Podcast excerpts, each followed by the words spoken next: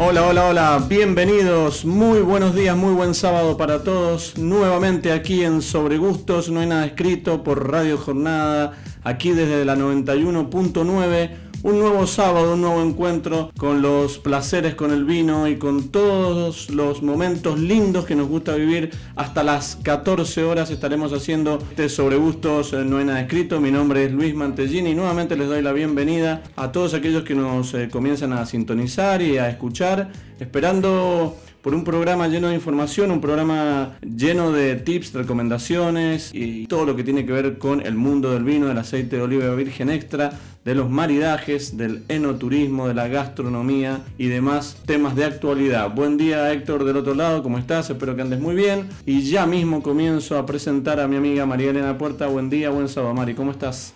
Hola Luis, muy buenos días, eh, buen sábado, nuevo programa de Sobre Gustos No hay nada escrito y muchas gracias a los que ya se están comunicando con nosotros de que están enganchados a la radio. Sí, tal cual, ya empiezan a, mandarnos mensajitos, a saludarnos, esperando que podamos hacer un programa lindo, llevándoles información actualizada, vamos a tener muchísimas cosas. Antes de hacer los anticipos, voy a comenzar a saludar y agradecer eh, como cada sábado en esta tercera temporada, todos los sábados, a nuestros amigos de Bodega Estáfile que nos acompañan, como digo siempre, cada sábado aquí en este programa. Les paso las redes sociales también de la bodega para que puedan seguirlos y estar actualizados. En Facebook los encuentran como arroba bodegas y en Twitter y en Instagram como arroba bodega estáfile. Vamos a pasar las vías de comunicación para que te prendas como haces todos los sábados para consultarnos, preguntarnos y además, como siempre, un sorteo muy lindo que ahora vamos a anticipar de qué se trata, relacionado con, algo educativo, con algo placentero, con un encuentro virtual que vamos a tener muy prontamente dentro de unos días, a partir del día miércoles 14, y vamos a estar sorteando algo relacionado con esto que ya nomás le vamos a anticipar, pero como siempre las vías de comunicación, podés escribirnos aquí a la radio, al WhatsApp al 2616 83 14 34 y mandarnos mensajitos o a nuestras redes o contactos personales porque hay mucho para hablar hoy dentro de los anticipos. Vamos a seguir y continuar viajando por la Argentina vitivinícola como lo hacemos todos los sábados. La idea es descubrir o recomendar ciertos rincones de nuestra vitivinicultura, proyectos nuevos, proyectos medianos, chicos, pero que todos tienen una riqueza en lo que tiene que ver con el vino y nos gusta mucho viajar de esta manera y también mostrarles a ustedes del otro lado que se puede viajar a través del vino o de los productos tan ricos. Y a nosotros viajar nos gusta mucho, ¿no, Mari? Sí, claro que sí. Creo que a todos nos gusta viajar. Y bueno, hoy en, esta realidad que tenemos eh, lo hacemos a través del vino, de los vivos que hay, que hacen las bodegas, los enólogos, presentaciones de vino.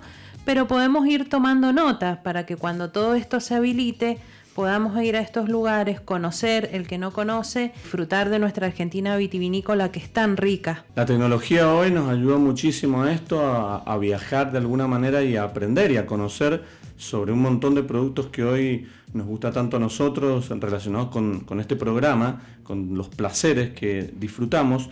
Y el vino no, no, el vino hoy en una Argentina tan diversa nos permite conocer eh, a través de una copa de vino a través de la degustación, a través de los aromas o del gusto, nos permite de alguna manera ir viajando y conociendo nuevos viñedos, nuevas zonas, o por ahí no tan nuevas, pero desconocidas para muchos. Y ese es nuestro objetivo. Y hoy vamos a viajar a la provincia de La Rioja, más precisamente a la zona de Famatina, donde está un puntito, un valle muy interesante, un valle muy lindo, con una riqueza en vinos fantástica y un paisaje muy bonito. Tuve la posibilidad. Impresionante el paisaje. Sí, el paisaje es precioso.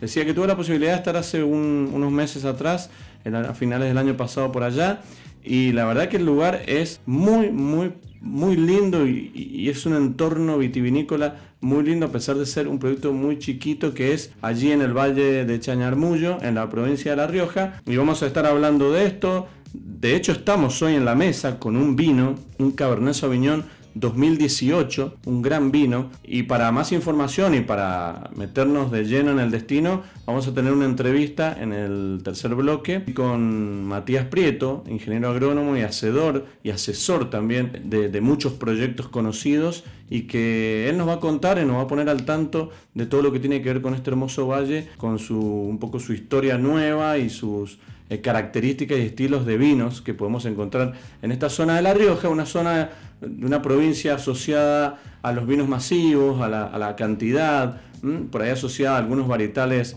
eh, blancos como el torrontés, pero asociada a una viticultura más de cantidad por ahí que no tan conocida por tan lindos y pequeños proyectos como este. Decíamos, la semana pasada estuvimos hablando sobre San Juan, hemos estado hablando también de Jujuy, y ahora La Rioja nos toca un poco más de cerca para, para conocer nuevos lugares. Eh, a mí me gusta mucho porque La Rioja tiene en ciertos sectores, en este como el Valle de Famatina, puntos muy lindos para hacer vino y está bueno dar a conocer estos proyectos. Sí, seguramente que sí, y más en, este, en estos proyectos en donde mm, tienen eh, una impronta muy grande los vinos, eh, sobre todo como vos decías en la provincia de La Rioja, que estamos acostumbrados a probar otros vinos de, estos lugares. Súper interesante y, me parece como muy jugada esta apuesta que hacen las bodegas a, estos sectores chiquitos, mm, sacar todo su esplendor para que después los veamos en la botella, que hoy esto que tenemos, la verdad que, es muy distintivo a otros Cabernet Sauvignon que estamos acostumbrados a, degustar, a probar. Tal cual, como pasa con el Malbec o con el Cabernet Sauvignon en este caso, lo que buscan estos proyectos es lograr la expresión o la mejor expresión de los varietales en ese lugar. Acá no se trata de equilibrar o comparar si el Malbec de Mendoza, de Luján, es más rico que el de o es mejor que el de Jujuy, el que San Juan o el de La Rioja ya lo hemos hablado muchas veces. Estos son todos vinos diferentes, con esencias distintas, con perfiles y estilos muy marcados de las zonas a las que pertenece el cultivo. Y eso es lo que tiene de rica la vitinicultura en el mundo, pero en Argentina hoy tan diversa y tan interesante para el consumidor poder hacerse de estos vinos que la verdad que te permite sin ninguna duda viajar a través de, de la copa de vino. Y eso vamos a estar charlando en un ratito nomás. Además tenemos como cada sábado la participación del aceite de oliva virgen extra, lo cual ya tenemos algo para, picar relacionado a la temática del, día. Exacto. Hoy vamos a hablar de la aceituna, que es la verdadera fábrica de aceite de oliva virgen extra. Tenemos en la mesa una receta con aceite de oliva virgen extra en la preparación, aceitunas, y voy a derribar un mito, señor Mantellini. Hoy yo. Hoy perfecto. Hoy me toca a mí. Qué bueno, qué bueno. Después que te quiero hacer una pregunta, así, así se me viene a la mente, ¿no?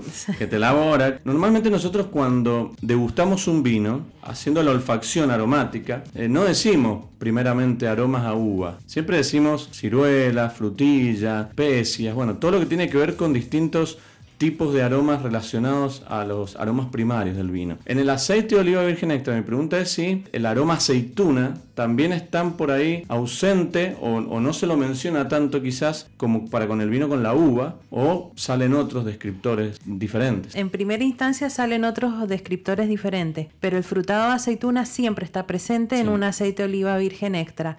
Lo que más se evalúa en esto es eh, la intensidad, si es suave, intermedio o intenso ese frutado de aceituna. Tenemos algunos exponentes de aceite de oliva virgen extra, sobre todo los que son elaborados en método tradicional o de prensa, en donde el aroma aceituna está mucho más presente en, que en otros aceites. Exacto. En el vino pasa que hay ciertos vinos, sobre todo por ahí vinos blancos jóvenes, o algún tipo de vino, quizás hasta, hasta el torrontés en este caso, donde el, aroma se relaciona mucho con la fruta, con la uva. Sí. Y directamente relacionado. En, cambio hay otros que En las criollas. En las criollas, Moscatel de Alejandría, en todas estas, torrontés eh, se, percibe mucho más el, aroma a uva. Viene esa sensación cuando lees la copa a, cuando estás comiendo ese racimo de uva, quizás que compraste una uva moscatel o comiste alguna parra de tu casa. Ahí viene esa asociación inmediata, directa, casi inconsciente.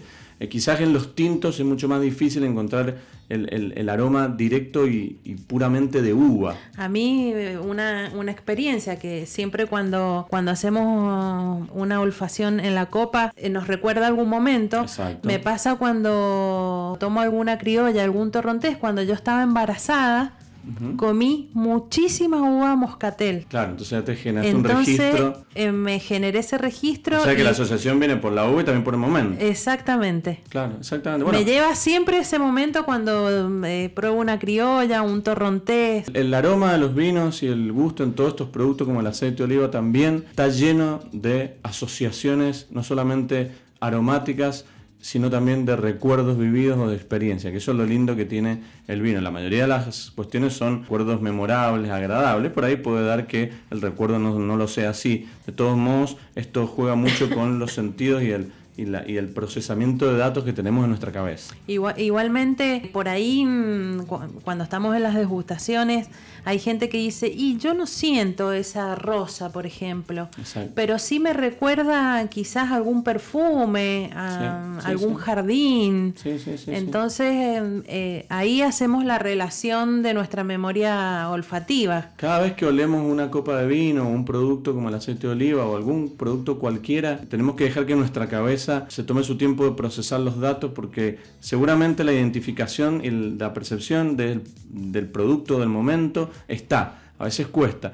A veces pasa que olés algo y decís, ay, ¿esto qué es? ¿Qué es? Lo tengo ahí en la punta de la lengua y no te sale. Bueno, ahí el cerebro está buscando la data, la información, porque en algún momento te va a salir, pero, pero quiere decir que ese registro lo has vivido o lo tenés incorporado. Un ejercicio lindo que yo siempre recomiendo, y más cuando vienen nuestros turistas, es ir al mercado central. Que en el mercado central tenemos de todos aromas. Yo cuando era chica no me gustaba ir porque no comía queso, no me gustaba y yo entraba al mercado central y lo único que sentía era olor a queso, entonces no me gustaba.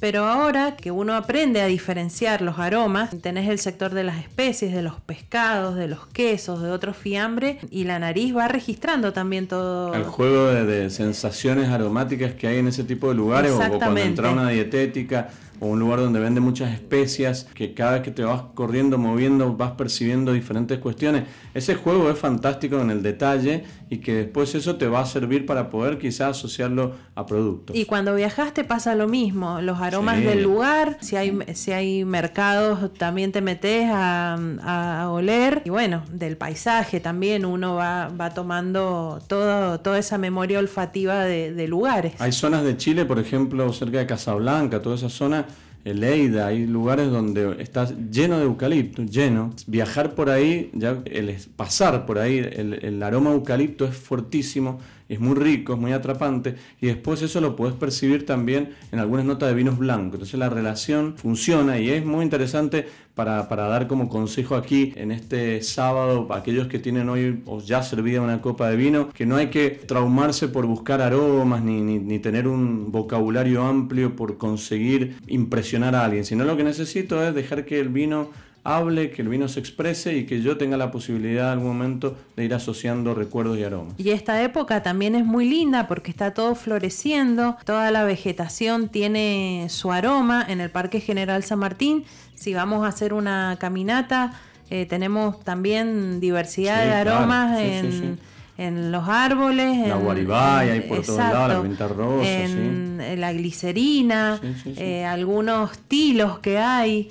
Así que, bueno, hay que empezar a ejercitar. Hay que prestar atención en el detalle y ahí es donde nosotros apuntamos para aquellos que quieren mejorar sus sentidos o quieren descubrir más aromas y descriptores en los vinos es prestar atención a los detalles de la vida cotidiana donde vamos a ir incorporando nuevos, nueva información. Y un dato acá, un tips ya que aprovechamos, aquellos que en este momento quizás no, pero cuando vas a degustar vino, vas a una degustación o vas a una feria o vas a un evento, y hacemos hincapié, hincapié en no llevar perfumes, en no ponerse perfumes, porque el perfume hace que acapare toda mi atención a la hora de estar ante una copa de vino, no solamente a mí, sino también al resto de la gente que está a mi lado. Por eso cada vez que vamos a una degustación, a un evento de vinos, a una feria, lo ideal es bañarse, pero no ponerse perfume. Entonces de esa manera voy lo más claro posible para poder apreciar cualquier tipo de aromas que pueda llegar a tener en, una copa de vino o una degustación de aceite de oliva. Eso es fundamental como consejo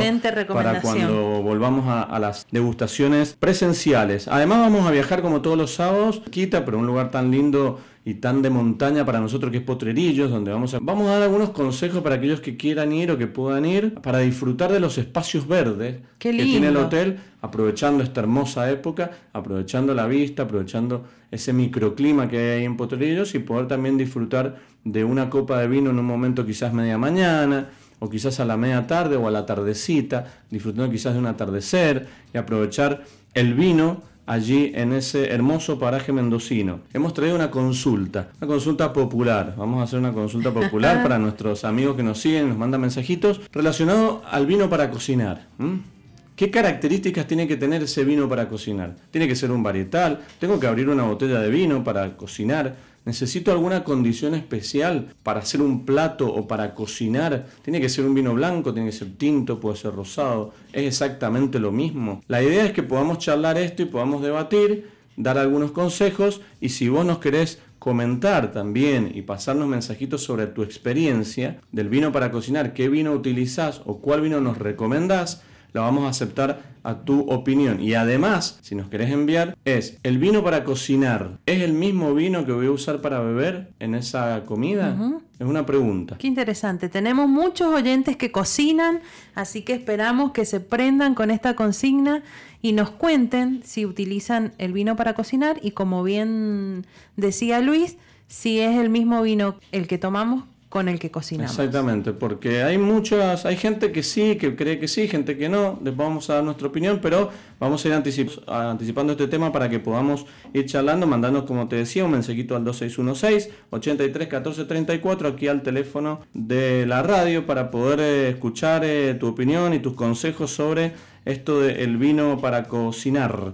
Tenemos sorteo, dijimos vamos, también al sorteo, dos lugares para este taller sensorial que vamos a arrancar juntamente con María Elena el próximo día miércoles 14 a las 19 horas, evento online virtual donde vamos a tratar en la primera de las charlas, el primero de los encuentros, todo lo que tenga que ver con los varietales. Recopilar algunas variedades de vinos tintos o blancos, ya vamos a ver, después vamos a hacer sorpresa, y algunas variedades de aceite de oliva para poder jugar y profundizar sobre estos varietales relacionados a las zonas, al lugar, a las características sensoriales. Ciclo inicial de degustación para cualquiera que quiera, esté interesado, no requiere de conocimientos previos, siempre lo decimos.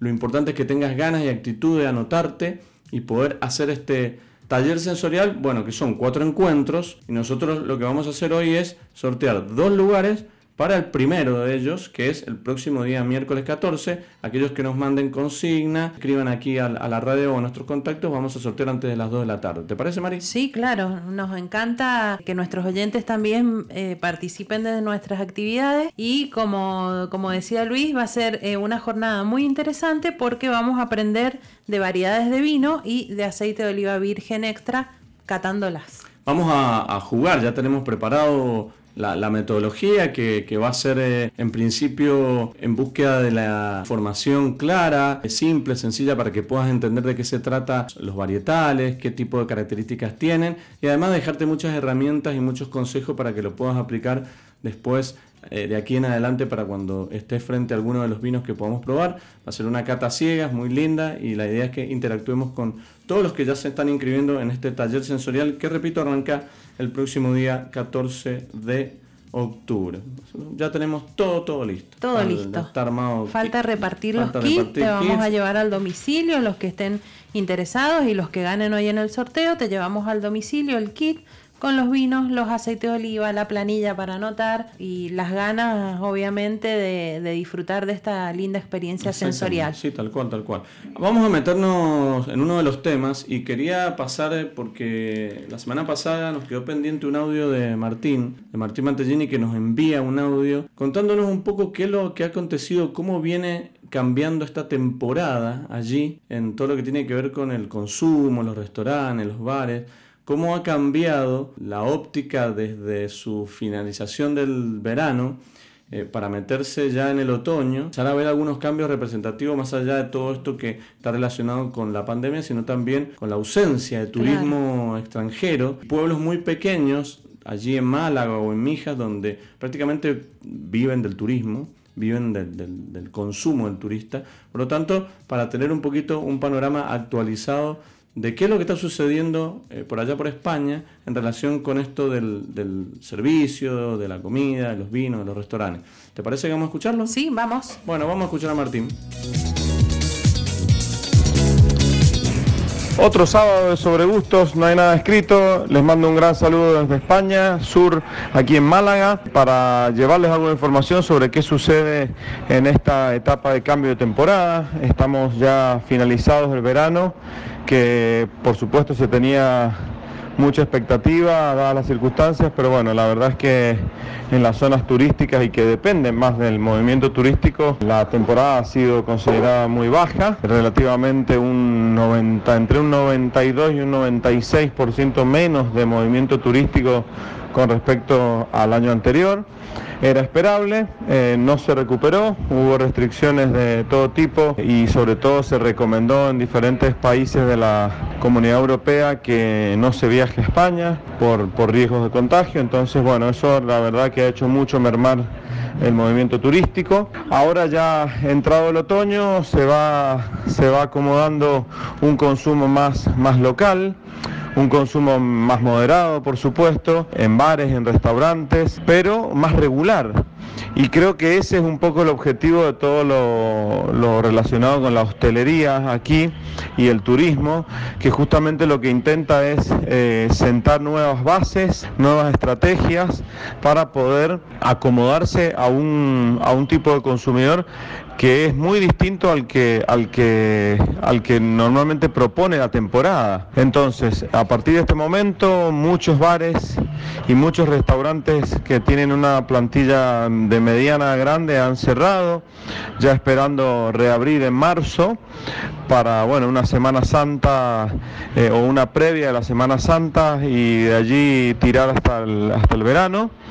Eh, obviamente que las expectativas están en que, en que ya exista la nueva normalidad más, más eh, instauradas para esa época, pero muchos han decidido cerrar sus puertas y otros eh, establecimientos están eh, de alguna manera acomodando su, su, plantilla más reducida para poder llevar a cabo una actividad con las restricciones y el y, bueno y las reglas nuevas para, para el funcionamiento.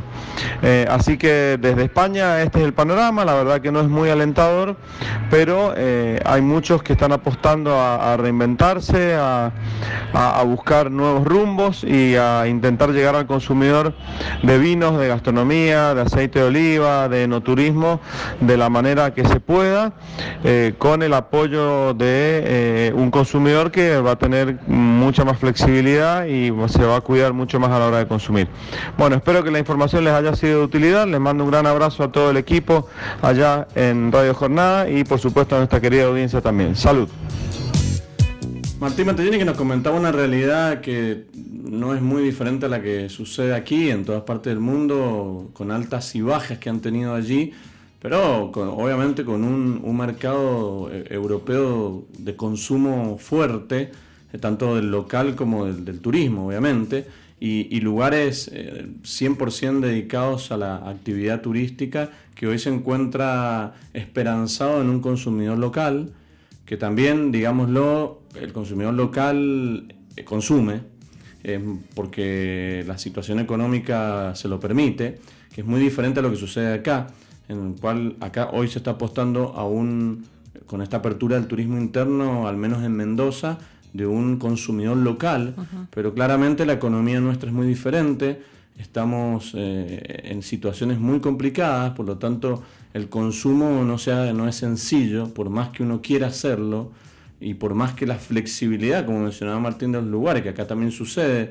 en, tener eh, ciertos cuidados con los precios, mantener mayor coherencia, tratar de ajustar los costos lo más posible para que el mendocino pueda salir a, comer, a pasear, y todo eso está muy relacionado directamente con la economía actual, que es una economía, la Argentina cada vez más dura, cada vez más difícil, y la verdad que en ese sentido estamos eh, complicando eh, todo lo que tiene que ver relacionado no solamente al turismo, sino al consumo local, que es donde ellos allá tienen un poquito más de esperanza.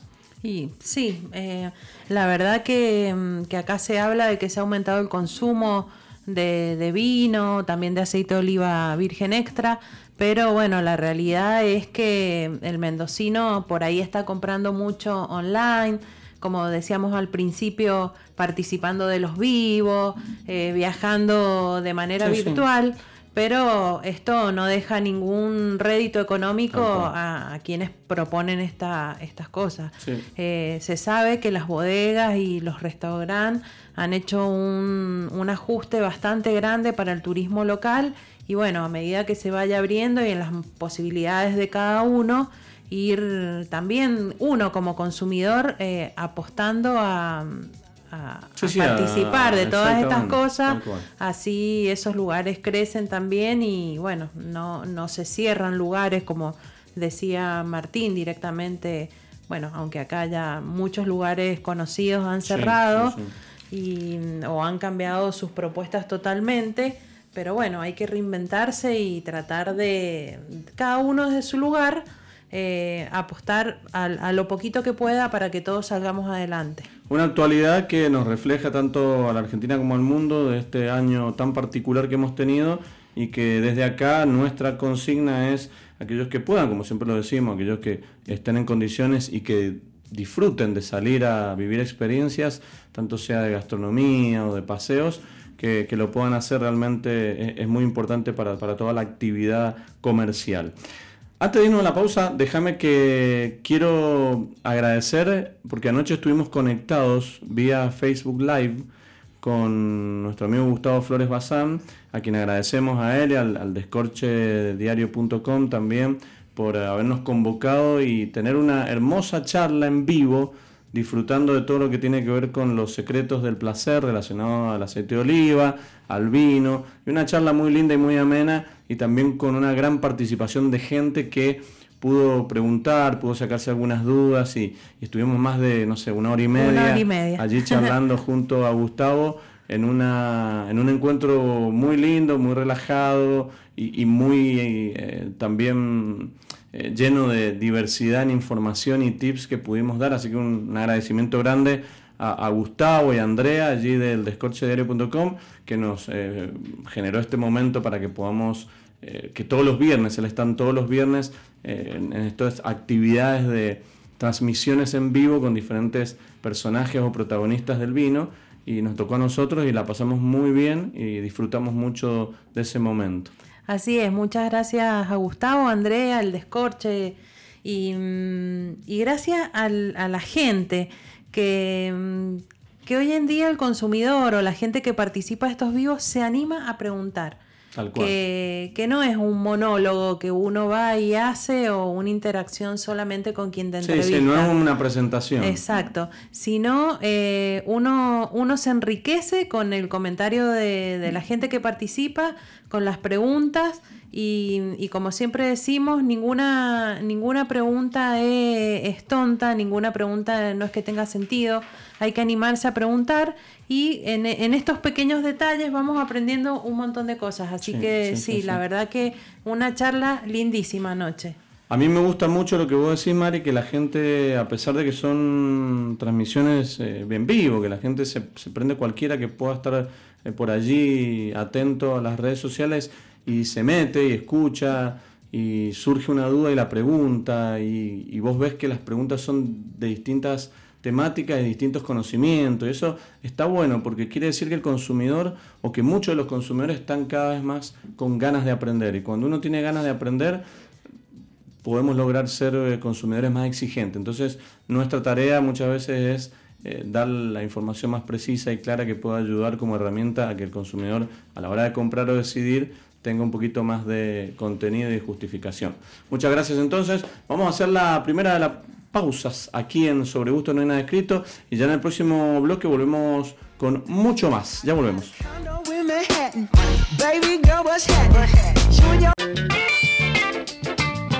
Segundo bloque aquí en Sobre Gustos, no hay nada escrito por Radio Jornada. Estamos disfrutando junto a María Elena de un delicioso vino, de un Cabernet Sauvignon 2018 de aquella zona de La Rioja que mencionamos anteriormente, de Valle del Chañarmullo, está con una... Después vamos a hablar cuando, cuando hablemos con, con, con, Matías. Con quien lo hace, quien es responsable de, de sus uvas, de sus viñedos para que podamos charlar un poquito sobre este vino y sus características. Uno se sigue sorprendiendo cuando empieza a probar varietales universalmente conocidos, Malbec, Cabernet Sauvignon, Merlot, Syrah, pero de diferentes partes, cómo cambia. cómo van cambiando las expresiones aromáticas. Tal cual. En la parte vegetal que tienen todos los Cabernet Sauvignon, en los especiados, en, el pequeño aporte de madera que tenga, también cómo se expresa. La verdad que, que, bueno, es un viaje. Es un viaje y lo estamos disfrutando mucho y hablando de viajes nos vamos a,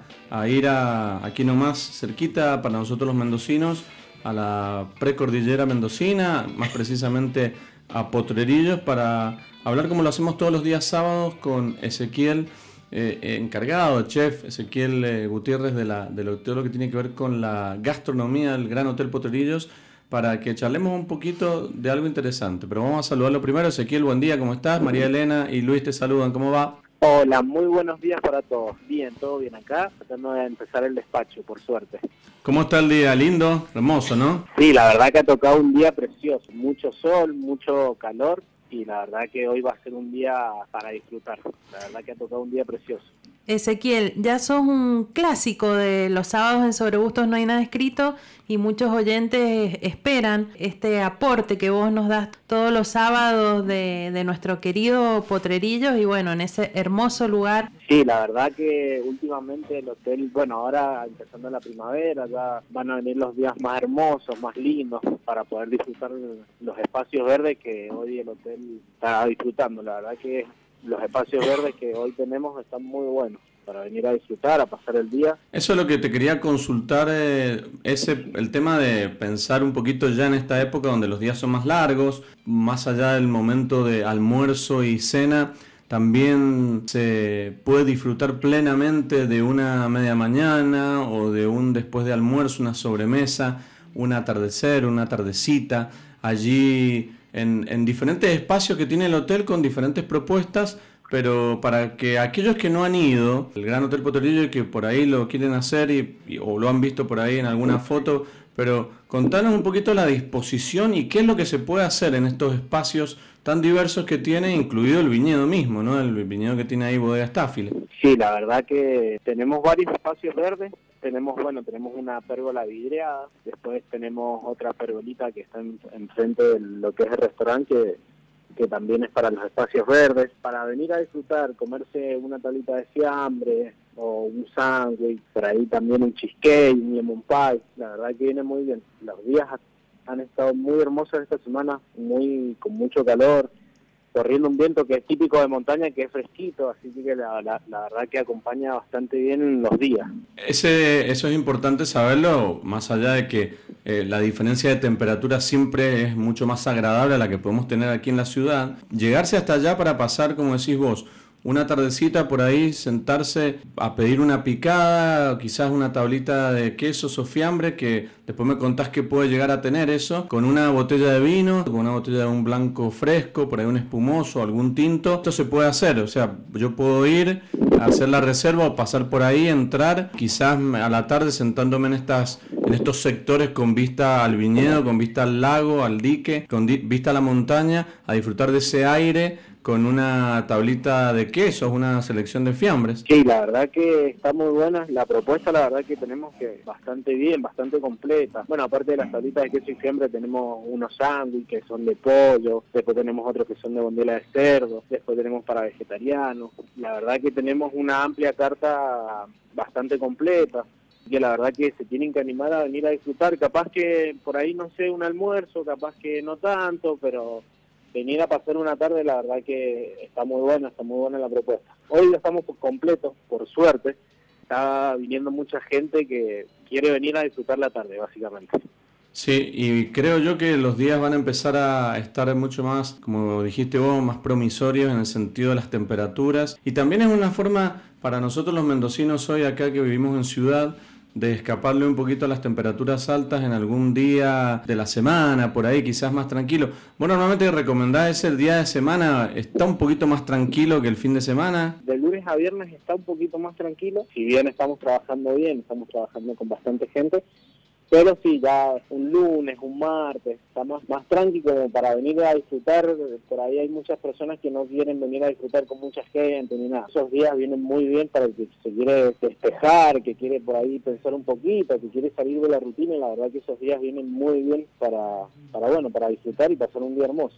Aparte van a ser atendidos ahí como siempre nos eh, dice Ezequiel por todo el equipo de servicio que, que está siempre predispuesto y muy atentos a todos los requerimientos, porque también siempre lo resalto esto que no es sencillo cuando vos tenés un lugar como, como el, Gran Hotel Potrillo, que tenés el lugar, el salón, digamos, para, para, para comer, pero también tenés todos estos espacios abiertos que la gente suele irse, sentarse en el pastito, sentarse en una mesa bien allá a lo lejos, y el equipo también tiene que estar atento a todas esas situaciones para, para poder hacerle llegar un vino, hacerle llegar eh, una picada por ahí o un postre, y, y la gente normalmente en ese tipo de entornos suele o muchas veces comer, se levanta y se va a tomar el café cerca del viñedo. O sea, son situaciones que ustedes eso, están acostumbrados y la gente que va se puede sentir muy libre de hacer lo que quiera. Siguiendo obviamente todos los protocolos, la verdad que sí, la gente se anima, viene, por ahí tenemos una pérgola donde hay más living, por ahí comparten un poquito más.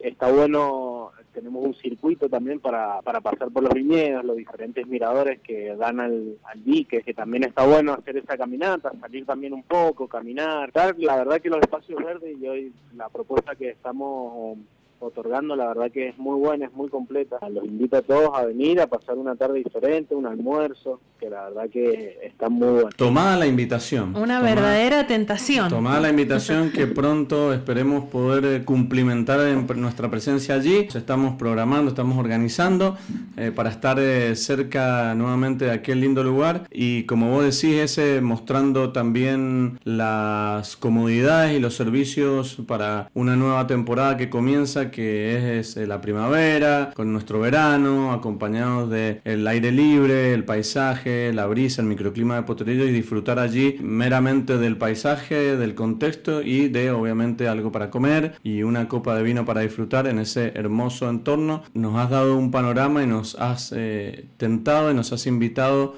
a que podamos llegar a acercarnos allí y también a todos aquellos que nos escuchan que pueden llegar a hacerlo y tienen la posibilidad, como siempre le decimos, hacer una reserva para poder ir tranquilos y poder eh, saber también que los están esperando allí. ¿Cierto? Siempre es recomendable.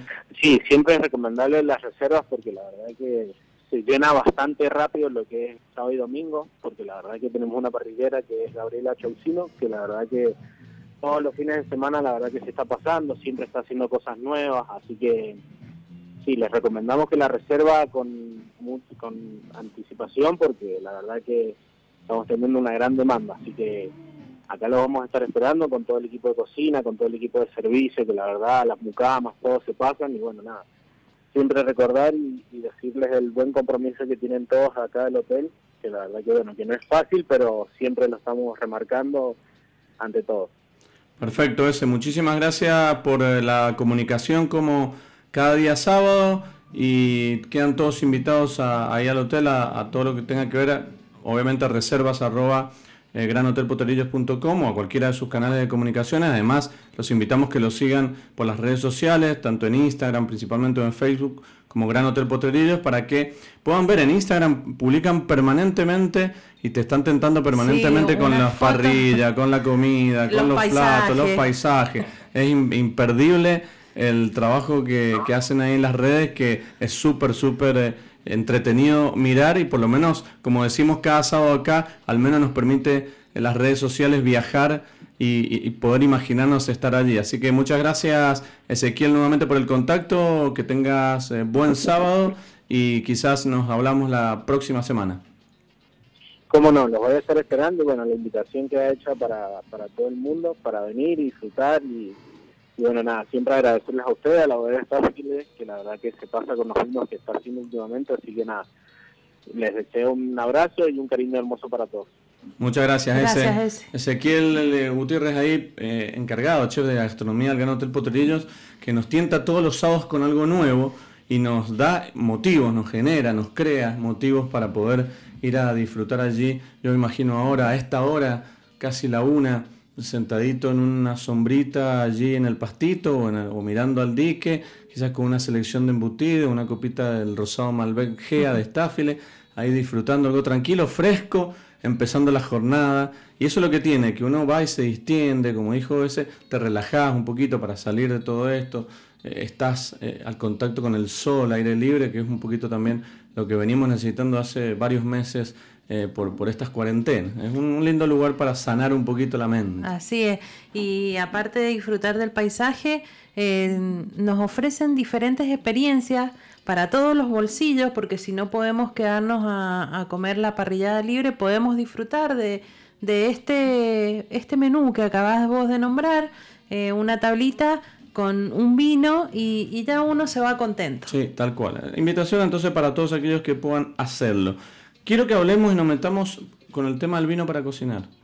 ¿Te parece? Sí, tengo... Porque, eh, a ver, surgen distintas preguntas que nos van haciendo llegar, o dudas, o consultas.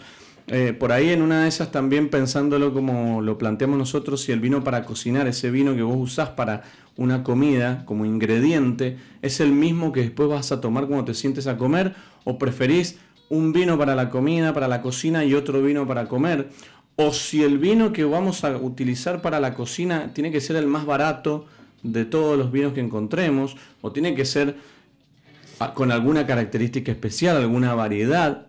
Todo eso que nos están haciendo llegar con, mensajitos de consultas, estamos tratando de ponerlo aquí en la mesa para que podamos eh, aclarar esto y que por ahí puedan surgir algunas nuevas eh, conclusiones a través de qué vino utilizamos para cocinar. Tengo un mensajito de Emilio. Buen día, Mari Luis. Por lo general, cuando cocino con vino, hago el maridaje con el mismo vino. Salvo cuando hago algo al disco, cocino con vino blanco y después lo acompaño con vino tinto. Es lo que a mí me gusta. Puede ser una opción, puede ser una opción. Está buena el ejemplo que nos da Emilio porque, a ver, también puede ser que vos necesites a veces para una comida una botella entera de vino.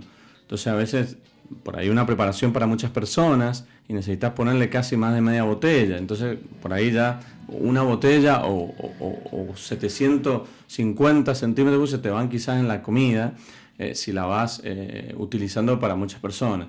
Pero de todos modos, si haces una preparación para dos y quizás utilizas media botella, después esa media botella te puede quedar para poder disfrutarla o no. Son distintas cuestiones. Ahora, el tema es saber si el vino aporta a la comida las características que aportarían cuando lo tomamos, que en, general no siempre es así, porque una vez que el vino es utilizado en la cocina, empieza a perder por temperaturas el, alcohol y empieza obviamente a perder la esencia.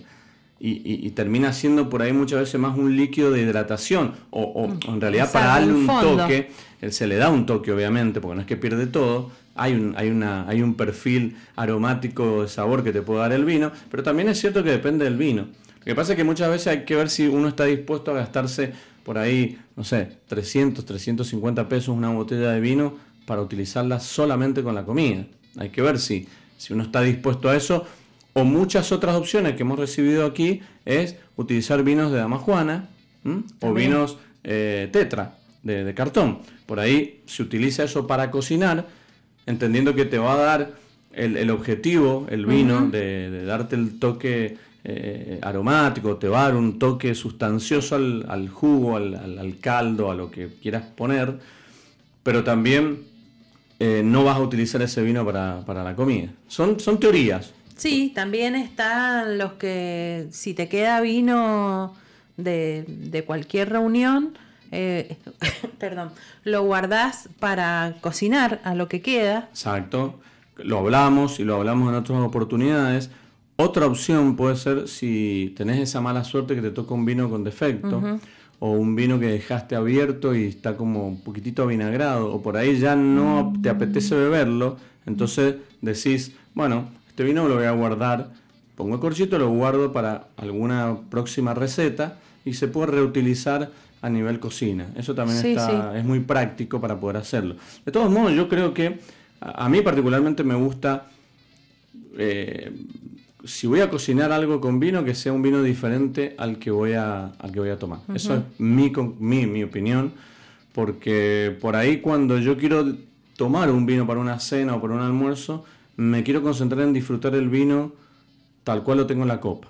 Porque si ya lo puse en la cocina, la comida, se me desvirtúa todo. Entonces es, lo que yo hago. Eh, no, no, no, no, no soy de utilizar el mismo vino para ambas situaciones. Bueno, yo igual, pero no por porque se me desvirtúa, como usted dice, la situación, sino porque mm, siempre me van quedando eh, poquitos de vino y voy guardando para cocinar, tanto vino blanco, tinto, rosado, hasta un espumante, que por ahí abrimos un espumante que tenemos hace tiempo, está desvanecido, va a parar a la olla. Sí, sí, sí. Bueno, por eso, una forma también dando tips de reutilización de vinos cuando eh, pensamos en que la última opción es tirarlo, entonces realmente tenemos otros caminos que es utilizarlo en la cocina eh, como una, una, alternativa y una herramienta de, de preparación, que está buenísimo como ingrediente. Pero vamos a seguir escuchando y siguiendo atentos a los mensajitos que nos va enviando la gente. Vamos a hacer una, una pequeña pausa para meternos ya en, en, el próximo bloque de lleno a la entrevista que tenemos pactada con Matías, con Matías Prieto, quien nos va a comentar todo sobre la región donde hemos decidido viajar hoy día sábado y, te hemos invitado para que nos acompañes, que es la zona del Valle de Chañarmullo, allí en la provincia de La Rioja, y que nos pueda contar un poquito más y actualizarnos y mostrarnos de alguna manera a través de la radio qué características tiene toda esta zona vitivinícola allí en, en la provincia de La Rioja. Hacemos una pequeña pausa, no te olvides de seguir participando. Tercer bloque aquí en Sobre Gustos, no hay nada escrito por Radio Jornada en la 91.9 y estamos disfrutando del vino, disfrutando de este lindo y caluroso sábado aquí en la provincia de Mendoza. Y como te proponía recién que viajemos y que vayamos recorriendo en Argentina vitivinícola como lo venimos haciendo cada sábado para mostrarles también a nuestros amigos, a nuestros oyentes que, hay muchos lugares en la Argentina donde hay pequeños proyectos más que interesantes, sobre todo para aquellos curiosos del vino, aquellos que gustan de buscar etiquetas, de recorrer góndolas, de buscar eh, esos vinos eh, por ahí exclusivos. Bueno, vamos a viajar al valle de Chañarmullo, allí a la provincia de La Rioja. Y vamos a hablar con una persona que sabe mucho, que, no solamente sabe mucho de esto, sino que además que de ser ingeniero agrónomo es un asesor agronómico y que conoce un montón de lugares en nuestra Argentina vitivinícola, desarrollando un montón de proyectos interesantes, además de su propio proyecto, que es Entrevero Wines, que es uno de sus eh, proyectos eh, de cabecera que también hemos tenido la oportunidad de disfrutarlo. Y vamos a hablar con, él como lo venimos eh, anticipando Primero vamos a saludarlo a Matías Prieto. Matías, ¿cómo estás? Buen día. María Elena y Luis te saludan. ¿Cómo va? ¿Cómo están chicos? Buen día. ¿Todo bien? ¿Todo bien? ¿Ustedes cómo andan? Muy bien, muy bien. La verdad, un gusto y un placer de poder escucharte porque, bueno, como lo mencionamos antes, tenés una eh, gran paleta de, proyectos eh, en tu haber de asesoramiento y son todos muy interesantes y muy, y muy lindos para conocer y dar a conocer además del propio tuyo, que en algún momento también quiero que lo, que lo hablemos, eh, pero en este caso dijimos, tenemos ganas de viajar por eh, parte de nuestra Argentina vitivinícola como lo hacemos cada sábado por aquí y decidimos eh, viajar a este lugar tan lindo que particularmente tuve la oportunidad de conocer, tan rico en lo que es el, sitio y tan inhóspito por donde está. Y dijimos, bueno, tenemos que hablar con Matías, que él está a cargo de esto y sabe, y nos gustaría que nos cuentes un poquito de qué se trata este proyecto de Chañarmullo, eh, dónde está ubicado, un poquito las características del lugar, del viñedo, para que aquellos que nos escuchan puedan tener por ahí un panorama eh, claro de, este sitio. Bien, bueno, buenísimo, sí.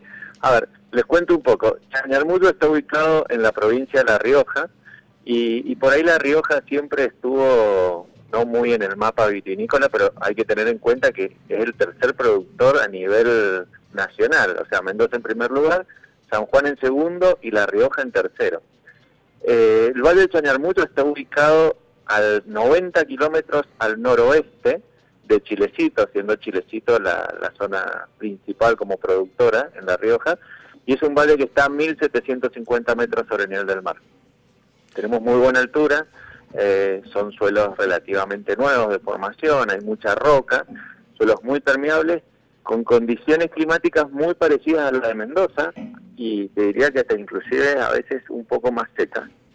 Eh, pero esa altitud que tenemos en esa latitud, la verdad que da unas noches muy, muy frías y, y tenemos una materia prima excelente. El proyecto está desde el año 2000-2001, cuando empieza la familia Chamas con este proyecto, y es un proyecto que obviamente con el pasar del tiempo ha ido madurando y vamos encontrando diferentes cosas y, mejorando y hoy yo te diría que es un proyecto ya bastante consolidado. O sea, tenemos presencia en algunos países del mundo y en el mercado doméstico, bueno, cada vez venimos ganando año a año un poquitito más. Es cierto eso que vos decís, Mati, y, nosotros que estamos metidos en esto del, mundo del vino más o menos que, la profesión nos lleva a conocer y a estar actualizados, cierto que las etiquetas de, de Chañarmuyo han estado más presentes en los últimos tiempos, eh, obviamente mercados más importantes como Buenos Aires se consiguen mucho más, eh, me imagino que también la cantidad de botellas tampoco es tan grande, no sé qué tipo de, producción más o menos, si tenés idea anual, tendrá o en botellas o en litros. Mira, nosotros estamos este año cerrando cerca de las 350 mil botellas anuales, pero ten en cuenta que hace dos años atrás estábamos en 100 mil botellas, ah. lo cual es un salto muy, muy grande en, cantidad. Tenemos espacio para muchísima producción, o sea, la finca tiene 100 hectáreas plantadas desde el año 2000-2001 y tenemos un plan ambicioso de plantar 150 hectáreas más en la zona. Eh, Mati, ¿vos estás, ¿vos estás, Mati, del primer momento con ellos de aquella época o te has sumado un poquito más adelante? No, yo me sumé más adelante, si bien al proyecto lo conozco desde sus inicios, porque uno de los primeros enólogos que estuvo es Patricio Santos, y Patricio Santos fue en mis inicios de enología un gran profesor, o sea, con el cual trabajé en conjunto con él, y el Pato siempre me hablaba de, de Chañarmulo, yo lo escuchaba como un lugar lejano, y las vueltas de la vida eh, me hicieron un día tener que partir para allá y, poder colaborar en ese proyecto. Y, la verdad que sí, todo lo que me contaba el pato, o sea, esa ambición de decirse, mira, acá hay calidad, acá tenemos que ir a tal lugar y todo lo demás, eh, es totalmente cierta y hoy, hoy es tangible, ¿no? Hoy, hoy se ve en el mercado y eso está buenísimo. Eh, Matías, ¿y en esas 100 hectáreas qué variedades hay implantadas?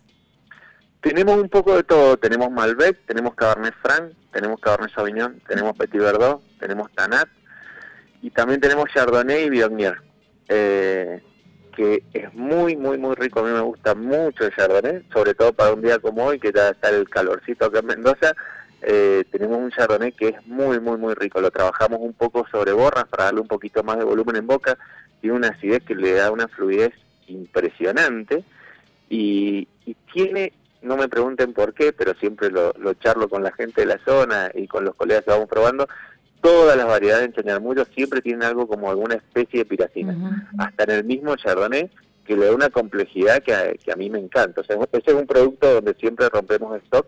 Eh, en el plan ambicioso este nuevo estamos plantando más Chardonnay, porque también estamos usando Chardonnay para el tema de unos espumantes que hemos sacado, alta gama. Sacamos dos espumantes del método Champenois que el año pasado tuvimos la suerte de estar dentro de los 50 mejores del país con la primera añada, así que súper contentos con eso. Y, creo que hay muchísimo más para, para explorar. Este año, por ejemplo, sacamos un clarete que acaba de salir al mercado, que es un Biognier Syrah, con un método de elaboración medio particular. Tampoco nada del otro mundo, pero fue una apuesta, un juego, y la verdad que quedó espectacular. También estamos muy contentos con, con los productos que van saliendo. Y la idea un poco de la bodega es siempre a ver, sabemos que en el mundo nos miran como Malbec y cuando van a ir a Malbec siempre van a ir a Argentina, a Mendoza, ¿no? Entonces, en un poco la estrategia comercial, si bien estamos muy conformes con los Malbec que tenemos, eh, es salir con productos por ahí para tratar de, romper un poco la estructura y por eso el clarete, por eso el espumante alta gama de La Rioja, o sea, como diciendo, bueno, acá podemos hacer otras cosas. Sin embargo, tuvimos la suerte que ahora en los Wine Awards de Francia sacamos medalla de oro con un gran vino Malbec del año 2017.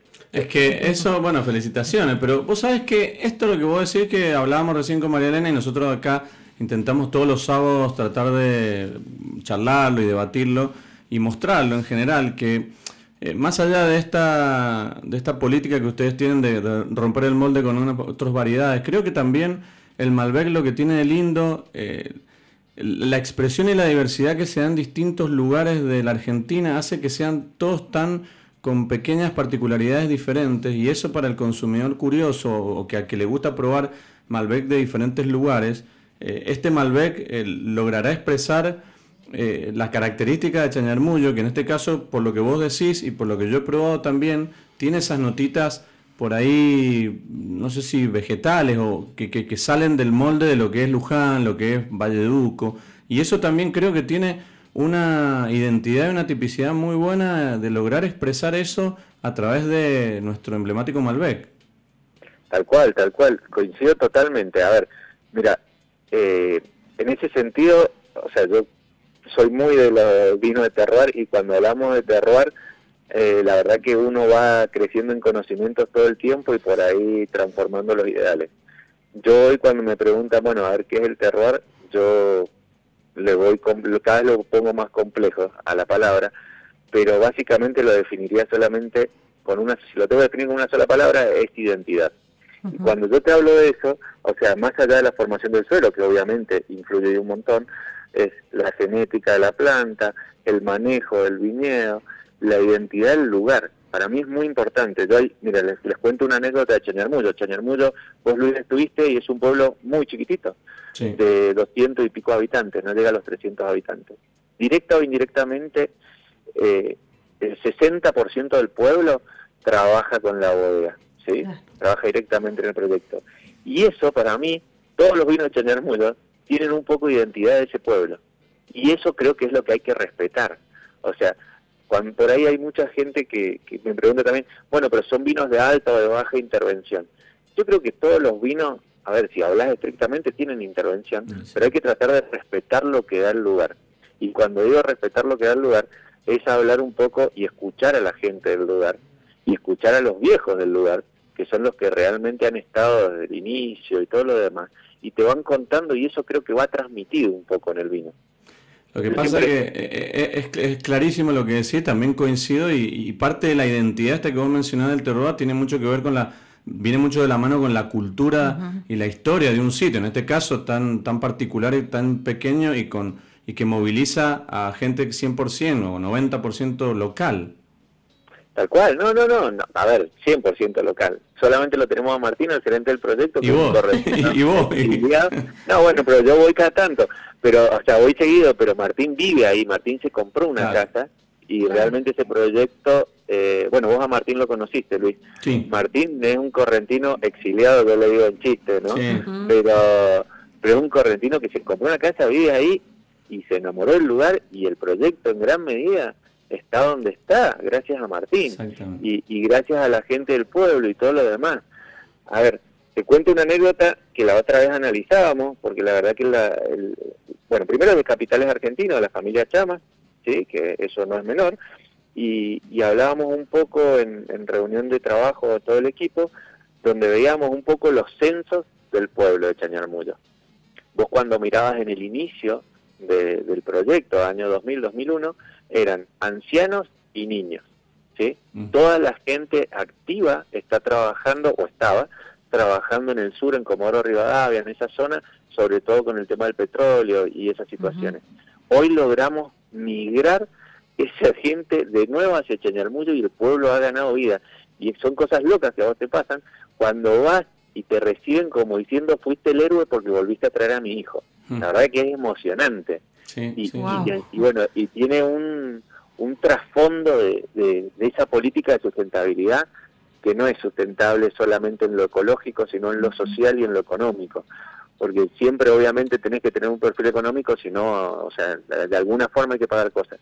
Pero toda esa sustentabilidad social y ecológica que logramos, eh, la verdad que se devuelve. Y como yo te dije que el proceso, el proyecto este venía madurando con el tiempo y yo creo que hoy cada vez está más consolidado, va de la mano con el pueblo. El pueblo ha madurado y se ha consolidado con el proyecto. La verdad que es un proyecto con el cual yo tengo el corazón muy metido, me, enamoré del proyecto, eh, me gusta mucho y todos los años surgen cosas nuevas, el equipo de trabajo es excelente, Jorge, el dueño y, su señora, las hijas, colaboran absolutamente todos, desde el diseño de etiquetas, desde la capacitación de la gente para cómo los atienden en el hotel, porque tenemos un hotel ahí de ocho habitaciones, una especie de posada, o sea, no tratamos de mantener y realmente vivir una experiencia de Chañarmullo, ¿sí? Con las comodidades, pero la experiencia de Chañarmullo. Las chicas que cocinan ahí son cocinas, son chicas del pueblo, eh, no son tan chicas, son grandes, ¿eh? pero pero las chicas, eh, las chicas cocinan del pueblo cocinan muy bien y se las ha ido a capacitar. Y bueno, y trabajamos en un plan permanente de capacitación con la gente que, que la verdad se se retribuye con un montón de gratitud. La verdad estamos muy contentos con eso. Eso tiene algo que justo lo dijiste vos, yo le iba a mencionar, en la oportunidad que estuvimos allí, eh, pudimos, primero que el, pueblo queda en un lugar que cuando va la primera vez no sabes si estás bien porque... vos vas por la ruta 40 y tenés que desviarte hacia la izquierda para un pueblo que se llama Pituil. Pituil. Entonces llegás a Pituil, bueno, es un pueblo un poquito, bien pueblo, y pero después vos tenés que seguir. Entonces seguí, seguí, vos ya en un momento, también yo de noche, digo, ya no, es, no debe ser por acá. Y seguí, seguí, y ahí llegás al pueblito de Chañarmullo y llegás después a esto que vos comentaste que además de bodega tienen posada, tienen restaurante, y, y el plus que a mí me gusta resaltar y me encanta vivir cuando voy a cualquier lugar, es que te atienda gente del lugar, gente que vive ahí, gente que te puede decir todo lo que es el clima o cómo, cómo viven, todas las costumbres. Eso tiene un plus para el que, al que viaje, al que va a un lugar que te reciba gente local, verdaderamente local, tiene un plus y la verdad que la atención siempre también eh, es muy diferente cuando, cuando la gente del lugar te brinda tu servicio. Exacto, te muestra su propio lugar. Exacto, como anfitrión. Entonces, en ese punto también creo que eh, ahí eh, actúan bastantes personas locales que hacen, como vos decís, Mati, que el proyecto también funcione y se, y se lleve a cabo a través del tiempo. Tal cual, tal cual. A ver, el gobierno de La Rioja, en cierta forma, está, a ver, no sé si involucrado, pero sí muy contento con el proyecto en el sentido de decir, bueno, estamos posicionando a La Rioja y ayudando. Yo creo que que no es La Rioja, ni Chañarmudo, ni Mendoza, ni San Juan, ni Valle de Uco. Yo creo que es parte de toda la Argentina, porque la Argentina es federal. Pero obviamente el gobierno está muy contento con, los reconocimientos que estamos obteniendo y volviendo a posicionar por ahí La Rioja que, que había quedado entre comillas por ahí un poco mal vista y la verdad que tiene cosas increíbles. Vos te fuiste por la ruta 40, tenés la cuesta de Miranda, tenés unos lugares y unos paisajes que no lo podés creer. Eh, yo obviamente cuando me voy viajo en, la camioneta, porque si me tuviese que ir en avión me tengo que ir a Buenos Aires, Buenos Aires a La Rioja y de La Rioja dos horas más al, a la entonces me demoro más. Pero, y nada, y es un viaje que disfruto un montón, todos esos pequeños pueblitos. Y, y la verdad que estoy muy contento y todos estamos contentos con, lo que venimos logrando en Chañarmulí. Qué bueno y qué, y qué lindo este, este desafío que, que tomaste, que, a ver, vos como eh, asesor agronómico de alguna manera, te, eh, has puesto de alguna manera en, tus proyectos a tomar eh, desafíos interesantes y eso creo que también tiene una enorme validez para que la, nosotros lo decimos siempre acá, personas como vos que, son los protagonistas hoy de darle diversidad al, al, mapa argentino vitivinícola saliendo de las regiones tradicionales para poder generar vinos en lugares tan distintos y tan desconocidos por muchos, creo que el, valor que tiene este tipo de trabajo por parte tuya y por parte de muchos hoy jóvenes eh, enólogos, agrónomos que buscan eh, potenciar el vino argentino a través de regiones tan desconocidas para muchos, creo que tiene un valor fundamental para que la Argentina hoy vitivinícola tenga esa diversidad. Ahora estamos probando el gran vino, eh, este Cabernet Sauvignon 2018, que también nos parece algo súper eh, identitario con, con, con, por ahí, si no conoces el lugar, pero, pero es un Cabernet diferente. Exacto. Tal cual, a ver, yo siempre, cuando me preguntan, bueno, ¿y qué estilo de vino es? Yo le digo que es una cruz entre Mendoza y Salta. A ver, tenés un poco más de potencia y concentración de lo que tenés en Mendoza, por ahí, por lo general, y no tampoco la concentración, hablemos de lo clásico, ¿no? Del norte, porque hoy hay cosas mucho más fluidas en el norte también. Pero pero lo que trato de hacer, o sea, no fue que dice, bueno, ahora estoy en el medio, tenemos que ir por este lado. Lo que tratamos de hacer ahí eh, es buscar la identidad y es lo que da el lugar. Jugamos muchísimo con el punto de cosecha, eh, porque nada, ser una región nueva no tenés calendario, no tenés absolutamente nada, entonces ahí sí hicimos mucha fuerza con análisis sensorial, probando, probando, probando, probando, probando, probando, y determinando donde decimos, bueno, nosotros nos sentimos cómodos acá, vamos para este estilo. Por ahí la gente que ha probado algunas cosas más viejas de Chañarmullo, es que es muy bueno lo que hay, muy viejo, porque tiene un, ahí te das cuenta el potencial de guarda que tenés con todos los vinos de la zona eh, va a sentir un poco más de concentración y por ahí ahora un poco más de fluidez. Yo digo que trato de peinarlos, de hacerlos más bebibles y más versátiles a los vinos. Porque por ahí vos cuando tenés mucha concentración es solamente para un estilo de persona y cuando tenés algo muy liviano es para otro estilo de persona. Yo trato de, de, entrar a seducir a ambos grupos y agarrar una masa más global en la cual sea un vino con buena concentración, buena boca, buena dulzura cuando vos lo probés. Los taninos de estos vinos son súper dulces, sobre todo les recomiendo después que prueben el Tanat, vos ya lo has probado, pero el Tanat es un Tanat muy particular donde prácticamente no tenés astringencia y es muy dulce el tanino y es una cuestión de madurez, se da impresionante y no es que tengan azúcar ninguno de los vinos, ninguno de los vinos los trabajo con azúcar, ninguno, ni el rosado, o sea, todo queda rastro seco. ¿sí? Y este Cabernet Sauvignon que estamos probando, lo que tiene de, que a mí me atrapa y que me gustó, es que eh, a ver, eso es como decís vos, un Cabernet Sauvignon eh, con una mezcla de lugares. Eh, además tiene esto de, que tiene la, autenticidad del Cabernet Sauvignon de la cepa, pero que es elegante porque estos taninos que tiene son muy entradores, tiene una acidez muy rica y hace que sea una, un Cabernet bastante fiel a lo que puede llegar a buscar alguien tomador de Cabernet Sauvignon pero, pero con elegancia, digamos, no, no, está eh, el tanino pegajoso, no está seco, está muy, muy lindo, bien armado ahí. Y respecto a la nariz, me gusta mucho porque, bueno, tiene esta nota piracínica que ahí Matías nos estaba contando, pero está súper equilibrada porque yo le siento una nota mentolada también, más las especies como que le refrescan un montón a la nariz. Sí, sí, sí, sin lugar a duda. Te, da esa sensación de frescura, o sea, y a mí me hace acordar a las noches de Chañarmulo, que es lo más lindo, porque vos terminás de trabajar todo y te vas a comer algo al, al, hotel y después a dormir para seguir al otro día, y esas noches que son frescas y estrelladas, o sea, ese mentolado, esa acidez que te da esa fluidez, te va llevando siempre para ese lado.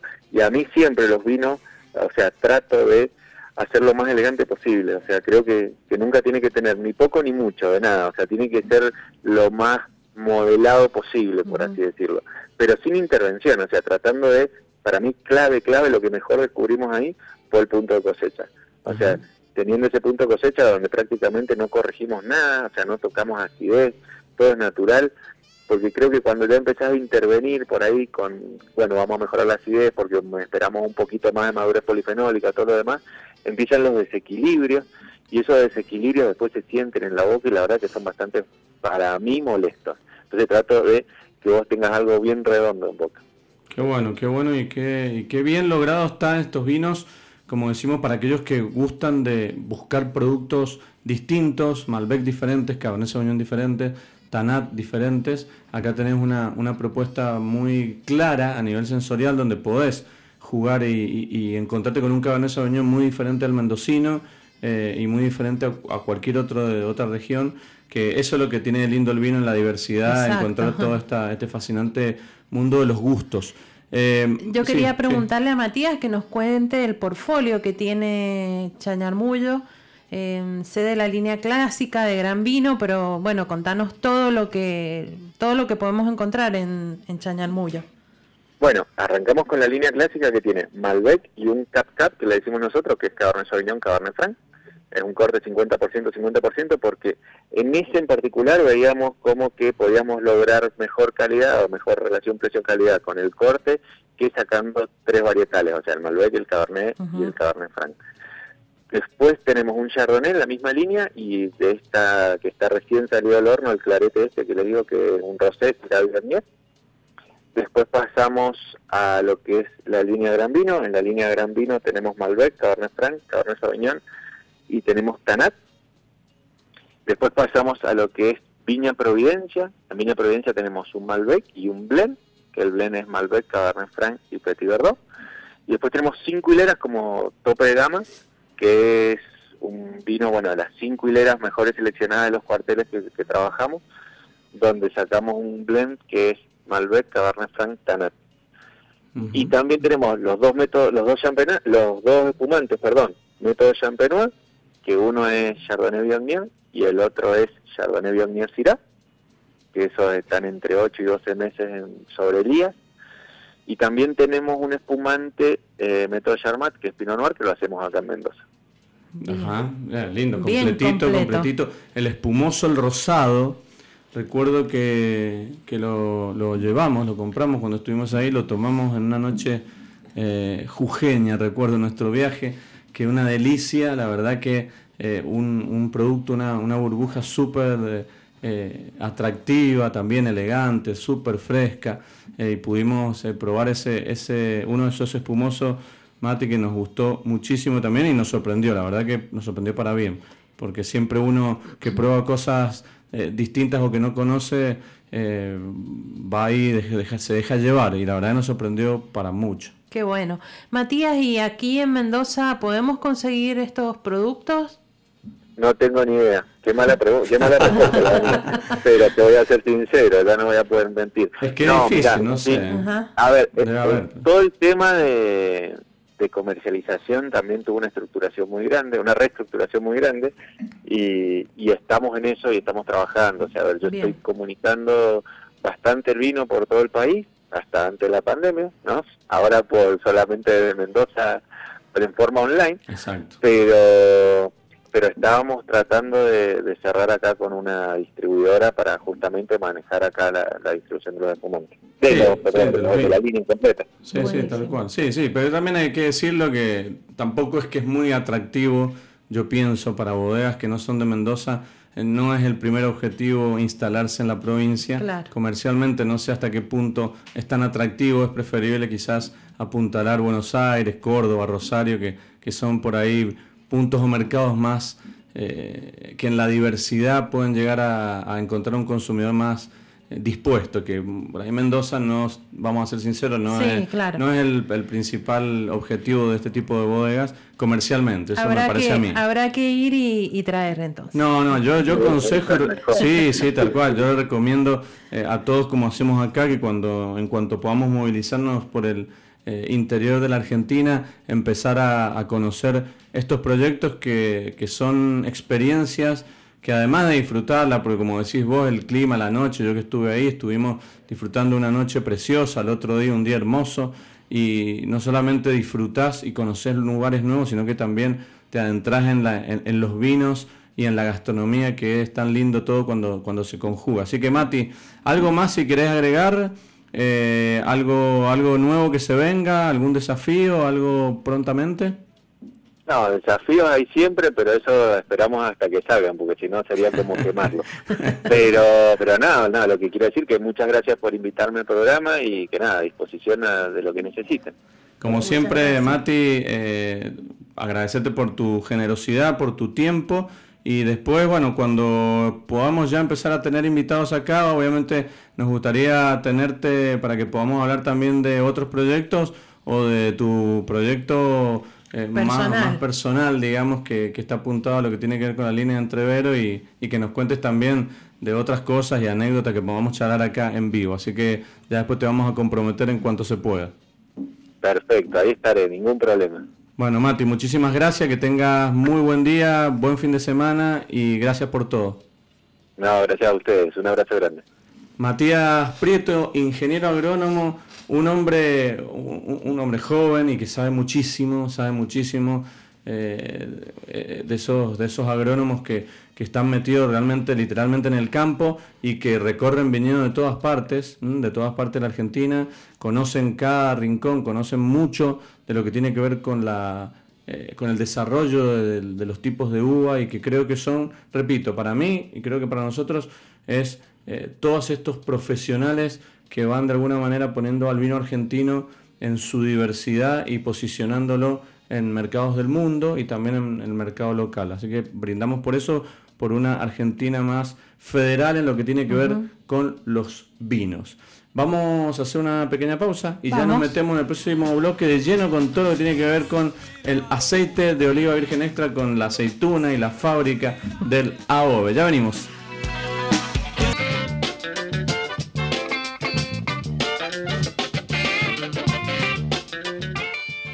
Chicos, escuchando como todos los sábados a ustedes sobre gustos. Saludos a Luis, Elena, a Martín también que lo escuché ahora desde España. Él fue profe mío de geografía vitivinícola, la tiene muy clara. Y hablando de las oportunidades que se nos pueden llegar a presentar en este contexto de pandemia, eh, en el turismo local eh, va, a ser muy bueno y un desafío muy bueno para Mendoza y para la Argentina.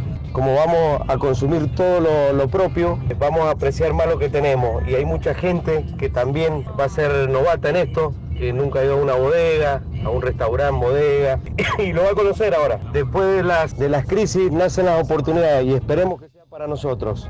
Les mando un cariño a todos y nos estamos viendo. Chau, chau, suerte.